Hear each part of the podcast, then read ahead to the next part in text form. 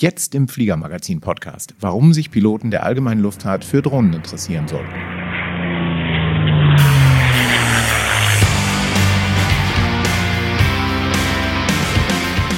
Hallo und herzlich willkommen zum Fliegermagazin Podcast, dem Podcast von Piloten für Piloten in der allgemeinen Luftfahrt.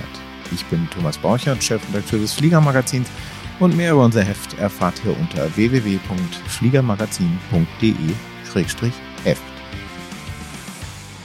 In dieser Folge 23 des Fliegermagazin Podcasts wollen wir über Drohnen reden und darüber, was sie für die allgemeine Luftfahrt bedeuten, wenn sie sich dann in größeren Mengen durchsetzen. Und dafür ist Jan-Erik Putze ins Studio gekommen von Dronik. Wir erklären gleich noch, was das ist und was das macht. Aber erstmal herzlich willkommen, Jan-Erik. Ja, hallo Thomas. Ähm, vielen Dank für die Einladung. Ich bin gerne hier. Es ist ja sozusagen ein Revival nach zwei Jahren. genau. in einer anderen Rolle. So ist das. Äh, Jan-Erik war lange Jahre bei Eisenschmidt involviert als Geschäftsführer und jetzt bist du bei Dronik. Was ist das Dronik? Ja, die Tronic ist, äh, ich sag mal, ein ganz, ganz junges Unternehmen. Wir sind ein Jahr alt. Wir sind äh, ein Tochterunternehmen der Deutschen Flugsicherung und der Deutschen Telekom. Wir haben uns äh, zum Ziel gemacht, Drohnen sicher in den Luftraum zu integrieren und dafür die genötige Technik zur Verfügung zu stellen. Wir sitzen in Frankfurt, direkt unter dem Europaturm, ähm, und wir sag mal, integrieren sozusagen vier Know-how-Felder. Einmal das Thema Telekommunikation, das Thema Flugsicherung und das Thema allgemeine Luftfahrt dem Fall sind wir jetzt hier unterwegs und ähm, versuchen, äh, die Akzeptanz für Drohnen zu erhöhen und auch sie sicher und fair in den bestehenden Luftraum zu integrieren. Damit sind wir ja schon fast bei der Frage, warum muss sich eigentlich so ein Privatpilot, ein Pilot der allgemeinen Luftfahrt für Drohnen interessieren? Warum ist das so? Die Frage ist natürlich berechtigt, weil man denkt ja, die Drohnen, die sind so in tiefen Höhen unterwegs, ähm, wo man der normale, ich sag mal, allgemeine Luftfahrtpilot eigentlich keine Berührungspunkte hat. Ähm, das stimmt nicht ganz. Ähm, es gibt natürlich auch Luftfahrzeuge oder Luftfahrtteilnehmer, die tief fliegen, wie zum Beispiel die Rettungsflieger, wie die Polizei, die Bundespolizei, Segelflieger ähm, oder Flugzeuge, die sich im Anflug auf einem kleinen Flughafen befinden. Notlandeübungen zum Beispiel könnten auch davon betroffen sein. Oder auch die eigentliche Notlandung. Das wird einem die Notlandung schon sehr versauen, wenn da gerade eine Drohne vorbeikommt. Wenn dann eine kommt und ich dann ziehen muss und ich dann sozusagen Strömungsabriss kriege, wäre das doof. Ja, das stimmt. Also auch die sind natürlich davon betroffen. Das ist ein Aspekt. Und der andere ist eigentlich, dass die Flugsicherung in dem Bereich, wir sagen, dass einfach blind ist, weil ähm, die Rateabdeckung in Deutschland, ähm, Piloten wissen das, ähm, ich sag mal, flächendeckend kann man sagen, ab zweieinhalbtausend Fuß ist sie vorhanden. Natürlich mit Ausnahmen der Regional- und Verkehrsflughäfen. Da geht das Radar natürlich bis zum Boden. Aber ansonsten ähm, sieht die Flugsicherung durchweg ab zweieinhalbtausend Fuß ähm, erst den Verkehr und auch nur dann, wenn er halt einen Transponder mit sich führt oder das Primärradar das Ziel empfängt. Aber eine Drohne an sich, die ist so klein, der Primärradar wirkt da nicht und die Technik, äh, die dabei ist, würde das Radar gar nicht äh, identifizieren. Also ist das, haben wir uns zur Aufgabe gemacht, diesen ich sag mal, Luftfahrtteilnehmer sichtbar zu machen. Und da nutzen wir Mobilfunktechnik. Ja. Nun, äh, wir reden gleich noch so ein bisschen im Detail über die Technik. Für alle Podcast-Hörer, die noch nicht Abonnenten des Fliegermagazins sind, haben wir ein besonderes Angebot. Unter www.fliegermagazin.de-podcast-abo könnt ihr das gedruckte oder das digitale Fliegermagazin mit einer Ermäßigung von 25 Prozent abonnieren und erhaltet noch ein Geschenk dazu. Nochmal die Adresse www.fliegermagazin.de-podcast-abo. Kurz zu den Drohnen. Also im Moment hat sicherlich jeder so die ich nenne es mal salopp, Spielzeugdrohne vor Augen, also eine Drohne mit einer Kamera dran, die im Sichtbereich des äh, Betreibers, wie nennt sich das, Pil nennt sich das Pilot? Ja, Steuerer. Der Steuerer, genau. Steuer. Ja, sehr schön. Also im, im Sichtbereich des Steuerers aufhält, der soll die also eigentlich da im Sichtbereich haben, der darf nicht allzu hoch und der darf auch nicht in der Nähe von Flugplätzen.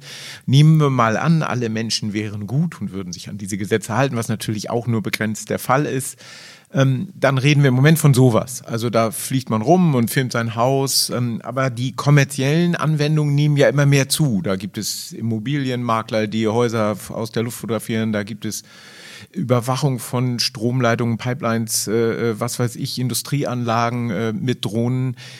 Und ja, es wird ja auch schon erprobt Transportdrohnen. Es gab mal ein Notem, das, glaube ich, bis in 250 Fuß Höhe oder sowas einen Kanal nach Jüst aufmachte, weil da erprobt wurde, von der Post Sachen hin und her zu fliegen und so weiter. All das wird ja zunehmen in einer gar nicht allzu fernen Zukunft, oder? Und da haben wir noch nicht mal von bemannten Drohnen oder äh, äh bemannten wie Multikoptern oder so geredet, die dann irgendwie Leute vom Flughafen Hamburg in die Elbphilharmonie bringen oder sonst sowas. Ist das die Vision, auf die ihr zielt? Also ist das diese, diese Zukunft, diesen zukünftigen Ausbau, auf den ihr dann zielt? Das ist das, ich sag mal, das Endziel. Aber wann das erreicht wird, das ist nicht morgen, nicht übermorgen. Ähm, das dauert bestimmt noch paar Jahre, also ja. bis das überhaupt auch die, die gesetzlichen Grundlagen dafür da sind. Das ist vorhin nicht da. Also du hast jetzt viele, viele Aspekte angesprochen. Ich möchte einfach mal eins ausklammern. Also für die Tronic ist es natürlich interessant, ähm, insbesondere auch dann für die Integration über ähm, Drohnenoperationen zu reden, die außerhalb der Sichtweite stattfinden. Mhm. Also all das, was innerhalb der Sichtweite des Steuerers stattfindet ähm, oder auch, ähm, ja, genau, wo der, der Steuerer die Drohne sehen kann, ist eigentlich kein Kunde für uns, weil okay. er ja durch Sicht auch anderen Verkehr sieht und ausweichen kann. Ja. Und wie ähm, ist das, also eine, eine, Drohne, die jetzt außerhalb des, des Sichtbereichs des Steuerers fliegt, hat die dann eine Kamera, durch die der Steuerer doch was sieht? Das wird doch nicht funktionieren, dass man so See and Avoid macht, oder? Naja gut, was ist denn Luftraumgolf, Thomas? Ne? Das ist ja See and Avoid naja, und mehr, mehr gibt es halt da im Moment nicht. Ähm, wobei wir schon dafür plädieren, ähm, eine Kamera nach vorne ist zwar schön, ähm, aber jeder, der mal in einem Cockpit eines bemannten Luftfahrzeugs gesessen hat, und sicherlich die Hörer sind das wahrscheinlich alle schon mal, und wenn man nach vorne rausguckt, 12 Uhr, und man sieht einen Punkt, der verändert sich dann erstmal gar nicht. Ne? Der verändert sich erst dann, wenn er ungefähr 100 Meter vor dir ist, wird dann ganz schnell ganz groß und dann macht's bumm. Und das ist ein menschliches Auge. Und wenn ich jetzt ein digitales Auge habe, dann ist mein Sichtfeld ja nochmal eingeschränkt. Also ich finde, die Kamera kann man als Unterstützung benutzen, ist aber sicherlich kein, kein, kein primäres Element. Was ist dann die Idee, äh, um sich gegenseitig sichtbar zu machen? Ja, sichtbar machen ist ein, ist ein ganz, ganz spannendes Thema. Ähm, wir stoßen da auf auch ein bisschen Widerstand auch aus der allgemeinen Luftfahrt, wobei ich das nicht ganz nachvollziehen kann, ähm, weil das ganze System würde wunderbar und reibungslos funktionieren, wenn wir alle sichtbar wären. Da meine ich alle. Also ich meinte die bemannte und auch die unbemannte Luftfahrt. Und bei sichtbar meinen wir jetzt nicht mit dem Auge, sondern elektronisch? Elektronisch, also mit irgendeiner Sensorik. Ich, äh, ich sage mal Flam als Beispiel. Das nutzen insbesondere die Segelflieger ja schon. schon ähm, wir nutzen das auch in unserem Tool, nutzen wir auch Flam. Wir nutzen auch ADSB, wohl wissentlich, dass man das in Deutschland eigentlich nicht wirklich benutzt. Und mit der Mobilfunktechnologie können wir diese Positionsdaten übertragen und auf einem Display zur Anzeige bringen. Und damit sind sie erstmal digital sichtbar für den Drohnensteuerer der kriegt eine ganze Luftlage von uns zur Verfügung gestellt, inklusive seiner eigenen Position. Damit kann er natürlich ausweichen, setzt aber voraus, ich sehe sie alle. Mhm. Und wenn ich sie nicht sehe, habe ich halt einen schwarzen Fleck und der ist dann halt da. Das heißt, die Grundvoraussetzung wäre, alles, was fliegt, außer Vögel, äh, sind irgendwie so ausgestattet, dass sie elektronisch sichtbar sind. Das wäre mein Wunsch. Das ist aber kein, das muss nicht sein. Das geht auch ohne. Aber ich meine, die Sicherheit des Luftverkehrs würde das natürlich immens erhöhen, wenn wir alle sichtbar wären. Und da geht es ja jetzt nicht darum, es auch kontrollieren zu wollen, sondern es geht halt darum, dass man diesen Verkehr dann managt. Und zwar den Drohnenverkehr von dem anderen sozusagen segregieren und separieren kann. Wir möchten keine Lufträume sperren. Wir möchten die Freiheit des Luftraums ja weiterhin nutzen. Das wäre ja eine Alternative, nicht? Dass ja, man klar. tatsächlich sagt, ich sperre großflächig Lufträume für Drohnen und deswegen, äh, aus meiner Sicht jetzt, wäre das genau der Grund, warum Piloten der allgemeinen Luftfahrt sich für dieses Thema interessieren müssen. Weil das ist ein Szenario, was sicherlich nicht so richtig cool wäre. Ja, das ist aber auch ein Szenario, was die EASA gerade in ihrem ersten Schritt implementieren möchte. Das ist der berühmte U-Space, oder? Das ist ein Teil des U-Spaces. Ja. Kannst das du das mal so ein bisschen beleuchten? Ja, ist, ich kann das beleuchten, aber das ist dann teilweise auch meine Sichtweise Na, auf klar. den U-Space. Ja. Ähm, also im Moment geht man davon aus, dass ein urbanes Gebiet, nehmen wir jetzt mal Hamburg als Beispiel, mit einem Hafen, mit zwei Flughäfen, mit Kontrollzonen, mit einer Stadt, sozusagen das urban verbindet. Das heißt also, das ist so eine Art, ja, das ist dieser Bereich Hamburg nennen wir es mal, das kann man auch wunderbar, Stadtstaat, wunderbar, Hamburg ist ein U-Space. Mhm. Ähm, so, und der, da gibt es dann spezielle Regeln. Da gibt es Regeln für den bemannten Verkehr und es gibt Regeln für den unbemannten Verkehr. Steht das U eigentlich für unbemannt oder äh, ja, ja. für unterer oder für. Gute Frage. Aber also gemeint ist da, wo Drohnen fliegen. Da, wo U-Space ist natürlich für den unbemannten Verkehr gemeint, ja. Aber natürlich durchaus auch integrativ. Man denkt halt, da, wo U-Space ist, muss sich auch die allgemeine Luftfahrt anmelden. Also mhm. da kann man nicht einfach so fliegen, wenn man das okay. möchte. Ne? Also es mhm. ist halt schon etwas dann reglementiert. Ähm, ich nenne es aber trotzdem mal gemanagt, weil dieser Luftraum wird eigentlich nicht dann kontrolliert, er wird eher gemanagt, dass da halt einfach nichts passiert.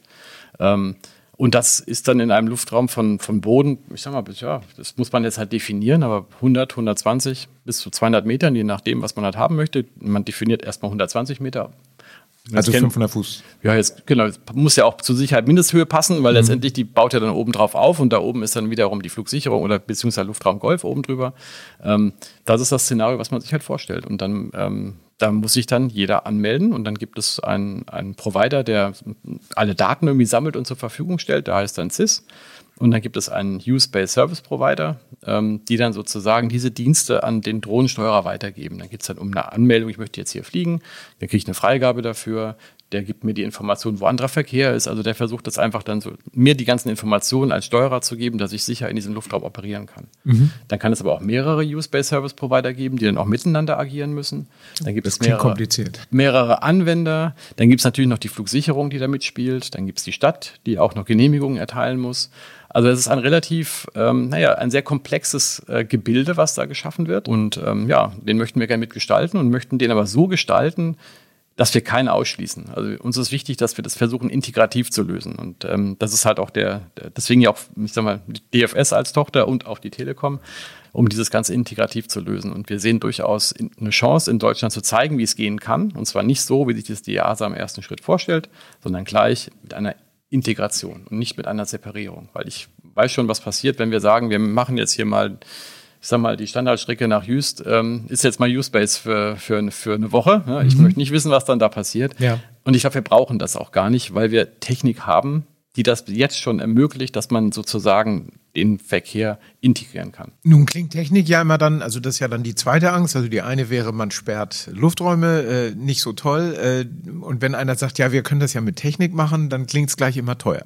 Weil da musst du irgendwas in dein Flugzeug einrüsten, was Geld kostet. Genau. Und ich weiß, dass das ein ganz, ganz äh, gemeines Thema ist. Man denkt dann gleich an die 833 Megahertz Umstellung für Funkgeräte. Man denkt dann gleich an Mode S-Transponder, die die allgemeine Luftfahrt ja richtig viel Geld gekostet hat.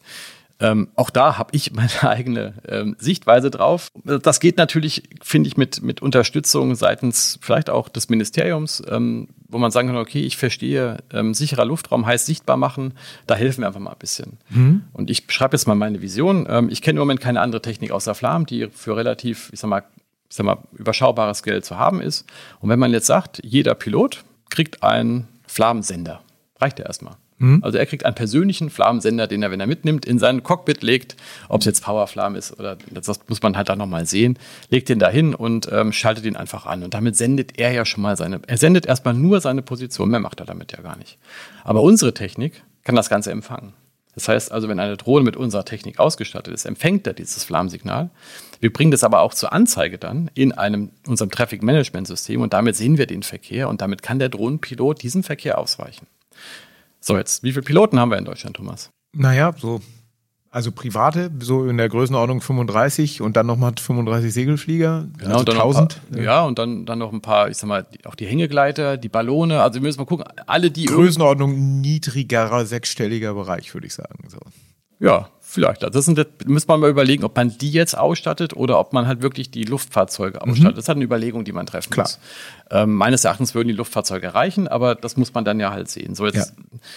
schätze ich einfach mal, dass so ein Plan-Sender, weil wir haben uns mit den Kollegen schon in der Schweiz mal unterhalten, was denn sowas kosten würde. Zwischen 100 und 150 Euro würden wir mit einem reinen Sender auskommen in der Größenordnung. So, jetzt kann man das ja mal hochrechnen. Also wie viel?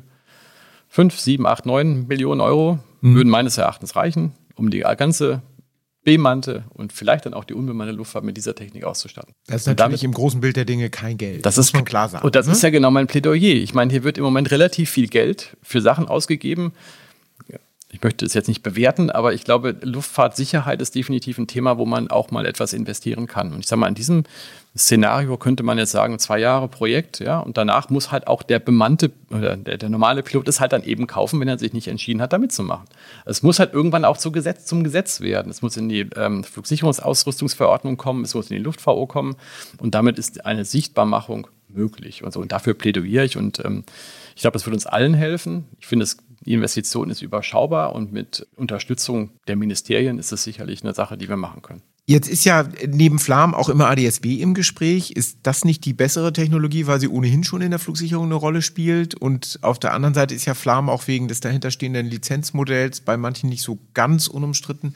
Ähm, aber ihr würdet trotzdem sagen, Flam ist äh, die sozusagen preisgünstige Lösung. Ich glaube, mit also ADSB im Moment, das Senden von ADSB-Signalen ist im Moment auch von der EASA gar nicht gewollt für mhm. diese Art Luft, des Luftverkehrs. Wir haben in Deutschland auch nur einen Kanal oder einen Sender, auf dem wir senden können. In den USA gibt es ja zwei, also das heißt, die haben ein größeres Spektrum.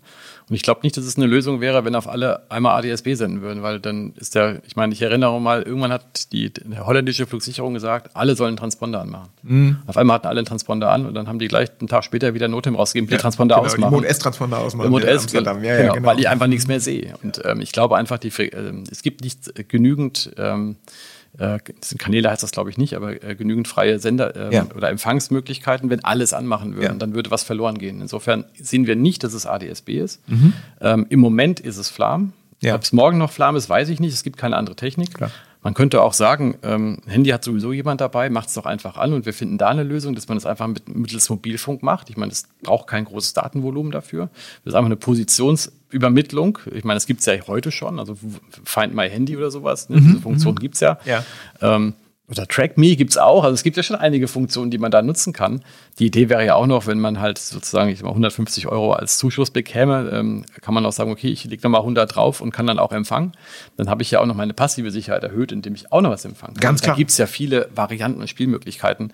Das ist einfach jetzt gerade die Idee, die ich habe mit vorhandener Technik, ohne was Neues erfinden zu müssen, zu überschaubaren Preisen. Und ich glaube, dann wäre das Thema Use-Base keine Diskussion mehr, weil dann brauchen wir den eigentlich gar nicht meine Meinung. Ja. Weil dann kann sich nämlich der Verkehr selber sozusagen untereinander mit ein bisschen KI vielleicht noch, äh, aber auf alle Fälle ist er sichtbar. Naja, auf einem in den Display. Drohnen könnte man ja was, genau, einbauen, wo, was einbauen. Also wenn die Drohne mitgeteilt bekommt, hier vor mir landet gerade ein Segelflieger außen oder in einem Motorflieger ist dann über Hamburg doch mal der Motor ausgegangen, äh, dann sagt die Drohne halt, halt, stopp, da kommt einer. Ne? Also äh, das kann die Drohne dann vermutlich sogar besser als das Flugzeug mit dem Menschen drin. Ja, und unser System kann ja sogar schon, also wir, wir haben schon unser, unser UTM, so heißt es, Unmanned Traffic Management System, das kann ja sogar schon den Verkehr erkennen und macht Sicherheitsmargen um diesen Verkehr. Und je ah, näher ich mich dann halt melde, krieg, kriegen dann die, die Operateure, die ich kenne, halt dann auch eine Information über den Verkehr.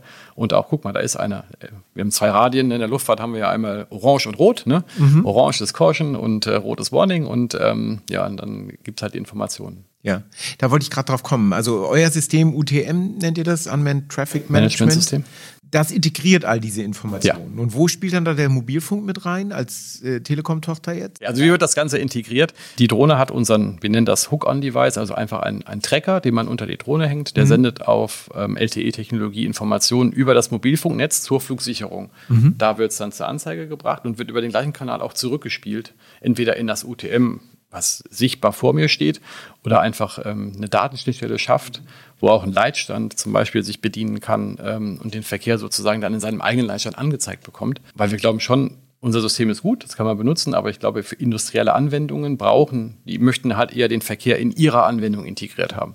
Und auch diese Möglichkeit gibt's Also insofern. Aber mein Plädoyer nochmal, wir müssen alle sichtbar sein. Ja. Das hieß ja also zum Beispiel, die Drohne hat einen Flammensensor oder so und gibt dann die Daten, die sie da empfängt, per LTE an euer System weiter. Und so hätte sie dann das Ganze, das Gesamt, so würde ein Gesamtbild entstehen. Das ist richtig. Also mhm. das, das habe ich noch vergessen. Also was macht unser Tracking-Tool eigentlich? Also es ist relativ klein, es ist wie eine Zigarettenschachtel eigentlich. Relativ klein und kompakt, kann Flam in, Flam out, kann ADSB in, kann LTE, äh, hat GNSS und einen barometrischen Höhenmesser schon drin.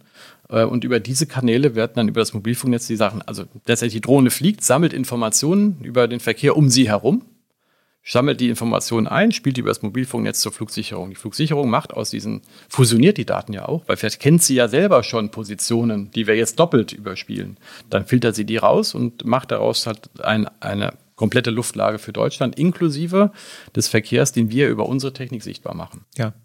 Und kleinräumig wäre dann, äh, äh was du sagtest, eben mit den Leitständen und so weiter, ihr, ihr könntet diese Informationen eben dann so filtern, dass man sagt, ich betreibe jetzt hier, was weiß ich, äh, in, zwischen den Krankenhäusern von Hamburg äh, fünf Drohnen, die da Gewebeproben hin und her fliegen und die fünf Drohnen sehe ich in meinem Leitstand und alles, was um die drumherum ist. Korrekt, genau.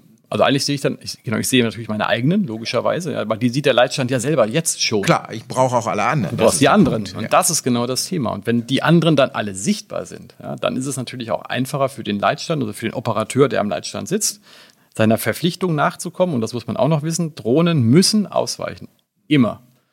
Also es gibt keine, also es gibt keine, natürlich auch nach rechts wie alle, ne, aber letztendlich gibt es, wenn der, wenn der Drohnenpilot einen anderen Luftverkehr sieht, muss er ausweichen. Ja. Und das kann er halt auch nur, wenn er den anderen sieht. Jetzt ist es ja so, ihr entwickelt diese Technik. Also irgendwann muss ja mal einer sagen, das ist die Technik, für die wir uns entscheiden, mit der geht's voran. Also äh, steht ihr in Konkurrenz zu anderen, die ähnliche Technik entwickeln und am Ende entscheidet dann irgendeine EASA, irgendeine EU-Kommission oder wer auch immer, äh, das wird, so machen wir es? Oder wie geht das? Also im Moment stellen wir fest, dass es keine, oder wir haben festgestellt, dass es keine vergleichbare Technologie im Moment gibt, die auch leicht und schon mal gut. einfach zu verbauen ist. Das ist schon mal okay.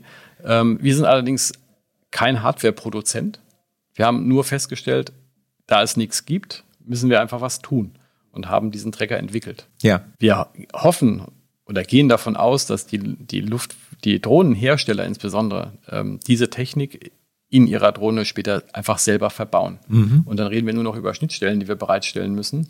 Aber eine standardisierte. Also wir plädieren ja auch, bitte jedes Land macht nicht eure eigene, sondern macht einen Standard für Europa in einer Schnittstellendefinition. Ja. Sodass, die, egal wo die Drohne fliegt, sie ähm, über Mobilfunk hat ja dann auch jeder, ähm, auch über Grenzen sozusagen funktioniert das dann. Und dann kann das so jedes andere System aufnehmen und verarbeiten. Nur da es im Moment nichts anderes gibt, ähm, müssen wir uns mit unserer Technik nicht verstecken. Die ist klein, die ist, die ist super, die ist ähm, erprobt. Und wir lassen gerade von der DFS prüfen, ob diese Daten, die wir da sammeln, auch in das ATM übernommen werden können. Mhm. Und das ATM ist, ist das ist normale Traffic Management System, also das, das für die DFS bemannte Luftfahrt, ne? ja. also für mhm. die bemannte Luftfahrt. Und da ist es halt so, das ist ja ein gekapseltes, eigentlich geschlossenes System. Da kommen ja nur Informationen der Flugsicherung rein und von anderen ähm, Surveillance Navigation Providern, die dafür zertifiziert sind.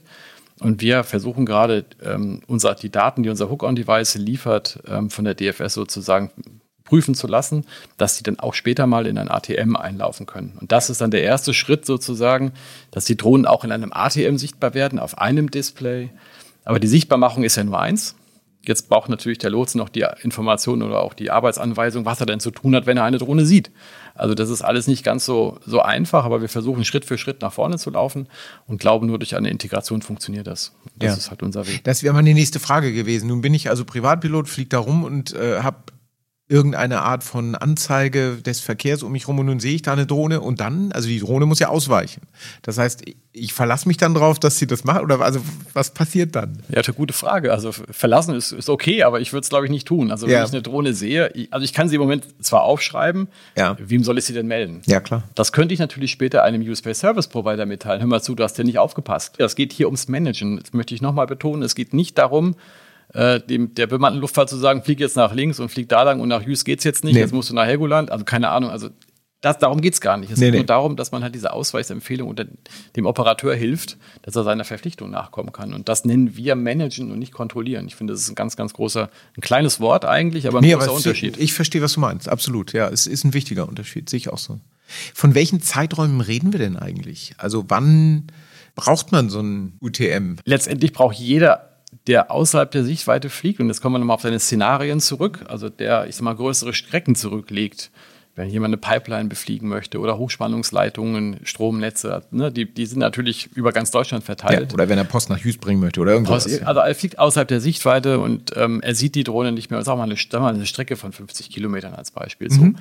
Der braucht ja was. Klar. Wie soll er denn der kann ja gar nicht anders agieren. Der, der muss ja irgendwie Verkehr sehen und ausweichen können. Natürlich plant er seine Strecke offline irgendwie, wie wir heute auch die Flugplanung machen. Die überträgst du dann in dein Garmin und drückst auf, äh, ja, du musst halt selber noch fliegen, ne? Irgendwann machst du einen Autopiloten an. Na klar. So und so fliegt die Drohne halt auch. Nur die, der Operateur muss ja die Möglichkeit haben, einzugreifen. Und auch da nutzen wir natürlich einmal das LTE-Netz. Und äh, wenn das LTE-Netz aus irgendeinem Grund mal nicht verfügbar sein sollte, ähm, wird das dann über Satellit auch noch, äh, ich sag mal, safety-mäßig abgedeckt. Ja? Ah, ja. ja, aber die Latenz ist halt einfach ein bisschen ja. Dauert einfach zu lange. Deswegen Wenn du LTE sagst, braucht man da 5G oder geht das auch mit dem existierenden? Ich sage mal lieber Mobilfunk. Also es ist, uns ist es egal, ob es. Ist egal. Äh, also es ist nicht so, dass man sagt, Nein. vor 5G geht da nicht. Nein. Die Frage ist halt nur, was für Impulse du noch geben möchtest. Ne? Also ich sag mal, also Edge ist zu wenig. Ja. Also das, das funktioniert nicht, aber ja. äh, 2G oder so, also das solltest, solltest du schon haben. Ja. Aber dann geht es da wirklich nur so um Befehle, die du rübersenden willst. Und die, die Drohne sagt dann, ich drücke jetzt hier auf A und A heißt Return to Home. Ähm, B heißt ähm, Safety Pad 1, ähm, keine Ahnung. Also das geht und dann weiß die Drohne halt, was sie dann zu tun hat. Diese Funktionen gehen. Aber wenn du jetzt wirklich wie am Joystick da sitzen willst und die Drohne dann sozusagen fliegen wie am Flight Simulator, also dann brauchst du auf alle Fälle höhere Bandbreite. Na klar. Wenn du jetzt diese, dieses Bild vor dir hast, jeder wird sichtbar. Äh, Also das dauert ja eine Weile, bis man sowas eingetütet hat und bis man es dann auch irgendwann zu einer Vorschrift macht oder so. Ich meine, der Wunsch, dass alle sichtbar sind, ist ja nicht nur, entsteht ja nicht nur durch Drohnen, sondern entsteht ja auch im Grunde bei jedem, bei Mid-Air Collision äh, in der allgemeinen Luftfahrt ja. und so weiter, entsteht ja immer wieder die Frage, müssten nicht eigentlich alle elektronisch sichtbar sein? Welchen Zeithorizont siehst du da? Wie lange braucht sowas, bis man dann sagt, okay, das ist die technische Lösung, die wir akzeptieren und die vorangeht. Also wenn es nach mir geht, geht es morgen. Ne? Ja. Ähm, aber ich glaube, das ist utopisch. Ähm, natürlich brauchen wir Unterstützung. Wir brauchen Unterstützung von den Verbänden. Wir brauchen Unterstützung von den Piloten und wir brauchen auch Unterstützung aus der Politik für dieses Vorhaben. Also, dass man diese Notwendigkeit versteht, dass das sichtbar ist. Wenn ich jetzt mit einem Rettungshubschrauberpilot rede, der, der würde mir sofort, ich sag mal, die Hand küssen, wenn ich ihm sagen würde, die sind jetzt alle sichtbar. Weil das Szenario eines Rettungspiloten Piloten, der, der zu Einsatz fliegt, der, der ich meine, der, der, hat eine Einsatzreaktionszeit von zwei Minuten, ist in der Luft, kriegt seinen Einsatzbefehl fast noch, während er loshovert, gibt das in sein System ein und fliegt. Und dann landet er irgendwo auf einer Autobahn und ähm, zwischen Bäumen und der muss dann der hat einfach keine Kapazität, sich doch umzugucken, ob er hier irgendwo eine Drohne sieht. Und äh, mehrere Berichte von Piloten, also von einer, ich sag mal vom ADAC oder der DHF ist eigentlich egal, aber wir haben Informationen von den Piloten bekommen, dass es echt so war, dass ein ein Hubschrauberpilot, nachdem er gelandet war, der Patient war eingeladen und hat zwei, drei Drohnen gesehen um sich herum und hat gesagt, ich fliege erst wieder, äh, wenn die Drohnen hier weg sind. Weil er zwei, einfach. Drei.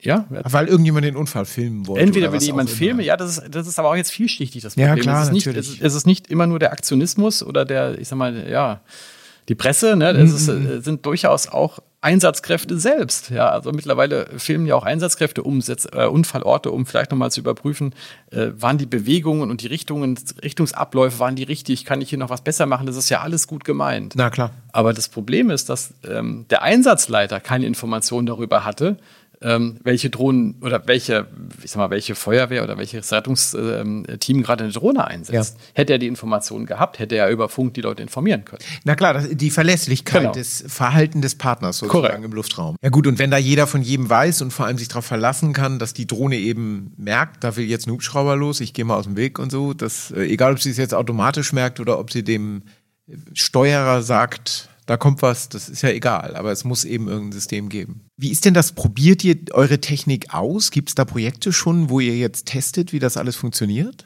Also wir testen natürlich ne, nicht fast täglich, aber wir testen unsere eigene Technik ähm, einfach nur vor der Haustür, indem wir einfach unsere Technik draußen hinlegen. Wir testen sie aber auch in Drohnen.